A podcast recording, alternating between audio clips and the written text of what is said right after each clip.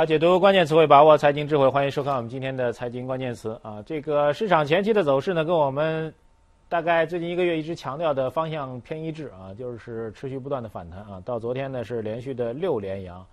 啊，但今天的盘面呢开始出现了明显的走弱啊、走差啊，这个开始偏空了。那么今天出现了一个相对比较明显的一个下跌，为什么？今天我们这个今日最关键就来给您展开一下，到底今天的下跌怎么来理解，是什么样一个背景，又如何去解释现在政策对于市场的相关影响？我们接下来就进入到今日最关键。好，对于今天市场盘面的调整啊，我看到有机构总结的所谓四大利空啊。以前呢，我们经常会说啊，就是这个涨了之后跟那儿找利多啊，一二三四五掰着手指头啊，跌了之后给您找利空，一二三四五给您掰手指头啊，这很多都是。倒推过，就是因为涨了，所以这个是利空啊；因为涨了，所以这是利多；因为跌了，所以这是利空啊，不靠谱。但今天我觉得这几个利空呢，还是呃所谓总结的利空呢，还是比较准确的啊。这个目前的机构的看法，第一个就是央行通过官方微博否定了这个定向降准啊，就定向的宽松政策扩围啊，这是一个所谓的利空。第二一个就是。继信托公司之后呢，各大券商啊正在成为我们的纪委新的调查的目标啊，就是反腐败到了这个证券公司了。以前是信托，信托那边一直很乱，大家习惯了啊，现在到证券公司这边了啊，这是一个利空。第三个利空就是 IPO 的时间表确定了，那么就大家都在琢磨嘛，在想啊怎么去打新啊，所以就意味着从二级市场呢，有可能有部分资金就要会抽离出去了啊，这是所谓第三个利空。第四个是所谓期指的交割等等的啊，这期指交割我我个人啊一直都不太认可啊。我们认为这期指交割啊，这个到当交割日的时候，多空双方什么非要博弈一下，有那必要吗？他要想移仓的话，在这交割日之前早就移掉了啊，该看多就看多，该看空就看空啊。这这个主力合约完了，下个主力合约就来了啊，压根儿没必要非要等到这交割日当天再跟那儿就搏傻，没必要啊。所以这第四个我觉得不靠谱。但总来说，前面几个我觉得还是应该引起我们的关注的啊。这个核心的一个焦点啊，关于这个反腐败的问题，待会儿我给您详细去解释。关于这个 IPO 的事情，我们在节目当中呢也一直贯穿其中。今天在这个今日最关键当中来给您解释这个所谓的定向降准的问题啊，所以我们在这个最关键这板块呢，给您列一词儿叫做定向宽松。就真正的消息这样，就是在昨天比较意料之外的，就几家股份制银行。如果再加一个定语非常重要，就是几家全国性的股份制银行啊，招招行啊、民生啊、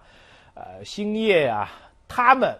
获得了啊央行的这个所谓存款准备金率适度下调啊零点五个百分点的这样一个呃宽松的一个政策。那么总共释放资金呢是这个有测算说总共释放资金呢大概只有四百多亿啊，这金额其实很小啊，但我们觉得这个事情是比较大的，就是有些事情啊您看起来是一消息。日本鬼子来了，这山上的消息数据会倒下来，一倒下来，大家伙老百姓赶紧躲山上去。所以从这意义上来讲，我们觉得最早这个定向降准啊，这个一直有几个限制。第一个就是针对最早啊，最早是针对三农的啊，然后前不久又加上了这个小微企业，这是一次扩容吧。还有一个就是从四月份一次，再到六月份一次，就连续两次定向降准了，也算作一种扩容吧。第三一个就针对的商业银行啊，以前是以城市商业银行或者农村的一些信用社为主的啊，这个县域的农商行为主的，就城商业银行跟县域的农商行为主的。现在呢，虽然看起来是迈出来一个不太大的一步啊，迈到了这股份制银行这一块儿，咱这四大国有银行呢还跟一边在那瞅着呢，那没你啥事儿。但是我们觉得刚才已经提到三个扩容了啊，第一个范围三农到小微啊，然后这个连续两次。啊，然后从这个农商行、城商行变到了全国性的股份制商业银行，连续三次，我们觉得什么呢？央行虽然是否定了，说这定向降准啊将会全面的扩大范围，甚至把这个定向降准啊变成全面降准，它是否了。但是我们觉得非常明确的告诉你，货币政策现在在实际操作当中其实趋向于宽松了。如果您不承认这事实，您认为这还是所谓的利空啊？那真的就是这个，我们就就没法没办法去理解您这思维了。就是实际上来讲啊，这其实就是货币政策正在走向宽松，实际操作当中走向宽松的一个明确的信号。为什么这样讲呢？呃，我记得我之前给你讲过一秘密啊，今儿我再重复一下啊。既然是秘密嘛，就是多说几遍啊。大家都喜欢传秘密嘛，就是您告诉他，哎，这事儿别告别人啊，您就知道您告诉他同时，他一转身能告一百个人去。这就是所谓的秘密的概念，所以我要告诉你，告诉你一秘密，什么秘密呢？就是这定向降准啊，有这样一个逻辑，什么逻辑呢？我给谁，谁是好孩子，谁是好学生呢？有一筛选指标，您得在这年度的或者季度的这个信贷的投放当中，有一定的比例是投放给三农或者投放给小微的。达到这门槛，OK，您是好孩子，您是好学生，OK，我给您降准，降准之后，你可以更更大去投。真正的秘密在于呢，当我给了您这降准这零点五个百分点之后，您这钱啊未必去投向小微跟三农。这个具体的资金投向，存款准备金率是个宏观调控政策。企业银行拿到钱之后去投哪儿？是微观的形式。所以从这意义上来讲，我们觉得它其实是一个这个所谓的宽松政策的一个开放啊，这点非常明确，这点我们提醒您关注啊。接下来我们来看一下今天的新点评，来重点分析三个相关的重要新闻。好，第一个新闻呢跟股市相关的，就是关于退市的话题啊。这个 IPO 马上来了，然后呢，大家经常会说 IPO 跟退市什么关系呢？IPO 像新陈。那退市呢，就是代谢啊，就是你总得吃东西之后，你还得把它排出去吧，对吧？您不能光吃不排，这人不就给撑死了吗？所以就在这 IPO 正式开闸之后，这这事儿算是我们觉得实际上是落定了啊，就是这个新股发行，然后到上市这事儿就算定了，靠谱了啊。但是那个怎么怎么代谢的问题呢？那既然新陈的问题搞定了，代谢的问题怎么办？所以证监会呢最近一直在关注这个话题啊。肖钢。主持召开改革退市制度的工作相关工作的专家学者的座谈会啊，讨论的议题呢就是听取专家对于退市制度相关的一些完善和制度啊，这个请到了很多经济学家啊，这个很多我们也都蛮熟的啊，就是我们第一财经经常来的一些朋友啊，王国刚啊、刘继鹏啊等等等等，他们对这些退市制度给出了很多的观点跟建议啊。但是我也提一点，就是一般行政部门啊，我也会经常会参与一些这行政部门的一些座谈会啊，所谓的专家嘛。啊您在专家在这座谈会当中提到的东西啊，在最终落实当中啊，其实是完全两回事啊。这点必须要明确跟您说，专家一般都会沉浸在自己所研究、关注的这学术领域当中去啊。我觉得这事儿应该怎么着，应该怎么着，对吧？我也可以提这事儿应该应该应该怎么着，但实际应该怎么着和是怎么着是完全俩概念啊。就规范经济学跟这个实证经济学就这种定义嘛。规范经济学解决应该的问题啊，实证解决应是什么的问题啊。专家一般解决是应该怎么样的问题，那实际操作呢，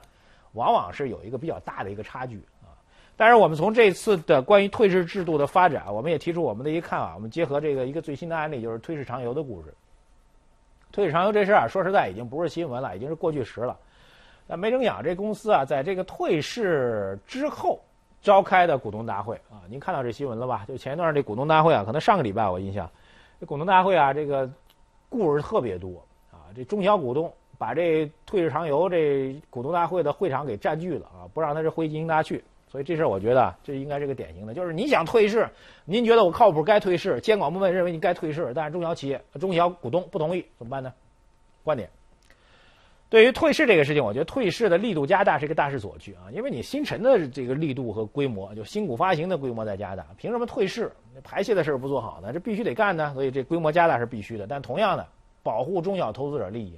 就有的退市当中，我们提一句，就是退市当中啊，这大股东或者公司管理层干了很多坏事，把这公司给搞垮了，然后呢，股价暴跌了，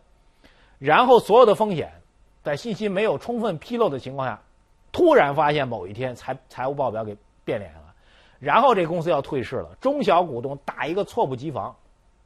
这其实不是中小股东投资能力的问题。是涉嫌到恶意的欺诈的问题。对于这样的退市制度，其实我们应该保护中小投资者利益。所以核心两点啊，第一个就是应该去把退市这事儿啊，根据我们专家的建议，应该批量化、规模化、制度化啊。另外一个，对于中小投资者在这过程当中的利益，应该做全面的保障。好，接下来来看第二个关键词，关注一下房地产市场的一个数据啊，房贷的数据。相关媒体做了一个调查，就是央行之前召开这个一个窗口指导会议啊，所谓叫“央五条”嘛，把一些商业银行凑一块儿，跟他们说啥呢？说你这个针对首套住房、刚性住房的贷款啊，你们啊注意了啊，这是我们这这个这个调控部门的政策建议啊，甚至是我们这个呃决策，你们要执行干嘛呢？大力支持对刚性住房、首套住房的这个需求。啊，这个要满足他们需求，然后利率该打折打折。这事儿我们一直在跟踪啊。从这所谓央五条出来之后啊，一个礼拜、俩礼拜到今天已经一个月了啊。但是我们一直听到的消息一直是这样一个说法，叫做房贷未松。这个不仅这个首套住房拿到贷款资金依然是比较困难的哈，更甭提您还要拿这利率优惠了。能给您这基准利率，能给您钱就不错了啊，能按时按基准利率给您钱就不错了。很多的这个首套住房，虽然行政部门已经打了这窗口指导了，但在执行过程当中，第一钱款不到位的问题，第二利率上浮的问题仍然是比较突出的，所以这个问题仍然是要现实的问题，怎么去解释呢？我们的观点啊，银行上银行也是这个企业啊，它也要算账，所以银行呢同样也要算一笔经济账。这个行政部门要求我们把这款低价的、高效的、不计成本的给您，我一盘算靠谱吗？第一个，房价在趋势当中，现在其实存在不确定性啊。虽然我们观点比较明确啊，我们认为今年年内。房地产就将会出现一个调整的一个低点啊，但是毕竟要调整吧，对吧？银行就觉得我把款贷给你了，然后如果价格跌了，你不还我贷款了怎么办呢？更为重要的是啊，对于刚性的自住型的唯一的一套的住房，商业银行是没有办法通过司法或者行政手段把这房给您剥夺的。我家就这一套房，你把我赶了，我就流落街头了。这在司法解释当中有说的，就如果被执行人就这一套住房。您把他赶走了，没地儿住了。告诉您说，这房子在司法强制执行当中是有问题的，很难落实的。那银行一算账，我凭嘛呢？这如果这款高高兴兴打折给您了，然后完了之后您又不搬走啊，然后我又赶您不走，您又不还我贷款，我傻呀？银行一算账不成。所以我们觉得结构性放，再回到刚才那点，结构性放松，就货币政策结构性放松很容易。我们认为这政策本身肯定导向是对的。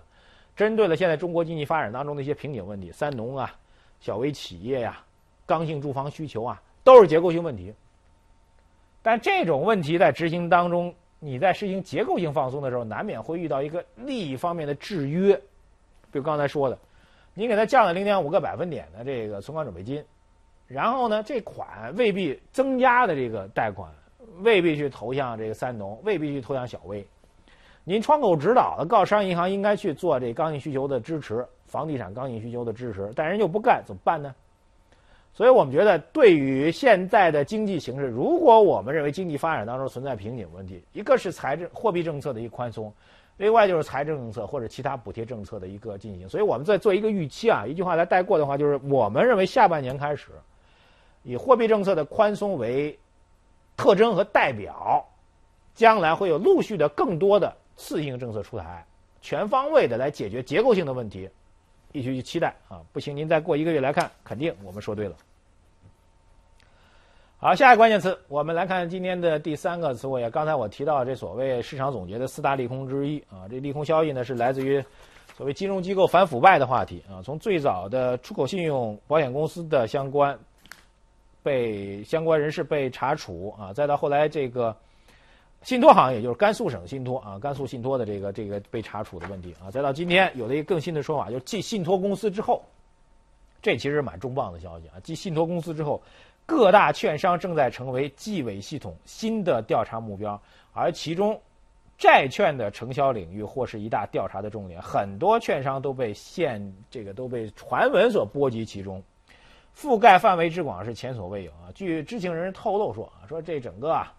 证券行业现在干嘛呢？已经是风声鹤唳，做事十分小心。有些券商已经严禁以财务顾问费用的形式来回报给中间人，甚至有券商已经严禁协议支出费用。这个金融机构当中啊，我跟你讲是，就是金融机构当中啊，其实一直存在这个所谓的潜规则，就是灰色地带啊。为什么会出现这种情况呢？因为这个市场竞争是比较激烈的，同样一个项目给谁做，会有很多人来竞争。那个当事人如果能帮您做一下，或者帮您支持一下，做一个项目的嫁接，这当事人中间要一些这个所谓的回扣啊。这个当然在这个发票当中啊，因为都要开发票嘛，要入账嘛，一般开成财务顾问费。财务顾问费这种情况，其实在这种大的资金融通当中，因为您您一动就是几个亿啊，十几个亿这样一些资金，就哪怕给他一个点啊，只有去去一个点，这对于个人来说，这收益已经非常非常之高了。所以对于个人来说呢，很踊跃的去担负起这样的工作。甚至包括这个项目的上下游之间，大家还会平分这一个点或者两个点的这样一个收益水平。这这些费用啊，就对个人来说呢，其实是很高的一个费用。当然，某种意义上来讲，我我我们觉得啊，是在之前，就是因为它是一种这个类似于公开的潜规则啊，甚至还有个这个行业嘛，叫做掮客啊，就干这工作的，就对接上下游的，对接甲方跟乙方的。所以您说他这个如果要全面去打击的话，对这个行业影响是非常非常之大。联想开来啊，就是除了这个券商的，就是基于纪委系统，纪委系统是执政党内部的一个反腐败的一个渠道。除了执政党内部的反腐败渠道之外，我们现在听的之前听的比较多的就是关于券商这边的啊，关于交易系统当中的内幕交易，包括基金公司的内幕交易，这是行政的执法监管部门在做的一个事情，两块儿双管齐下，执政党内部的反腐败，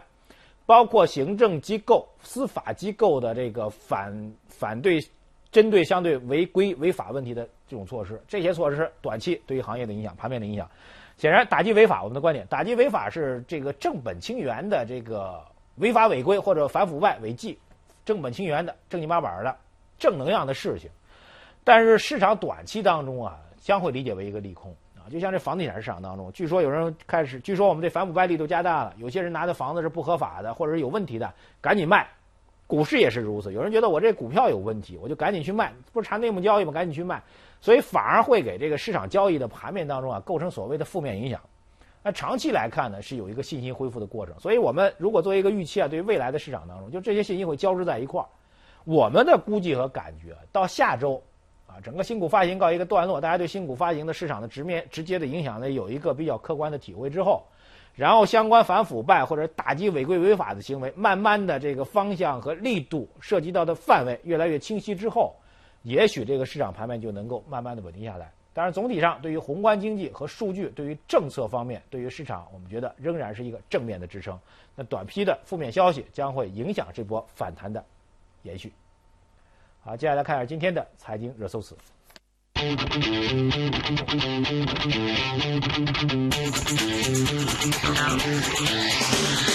you.